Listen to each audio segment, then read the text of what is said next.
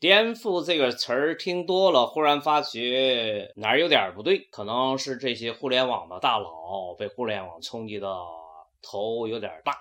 我觉得吧，这个提法呢应该改一改。互联网让过去的很多障碍消失了，各种各样的资源在不断的涌向云端，而变成公共资源。知识、智力成为赢得资源的主要因素。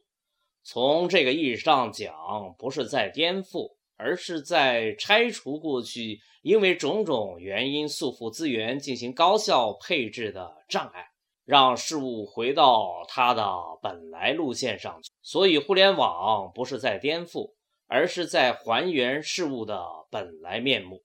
芒格与你在一起。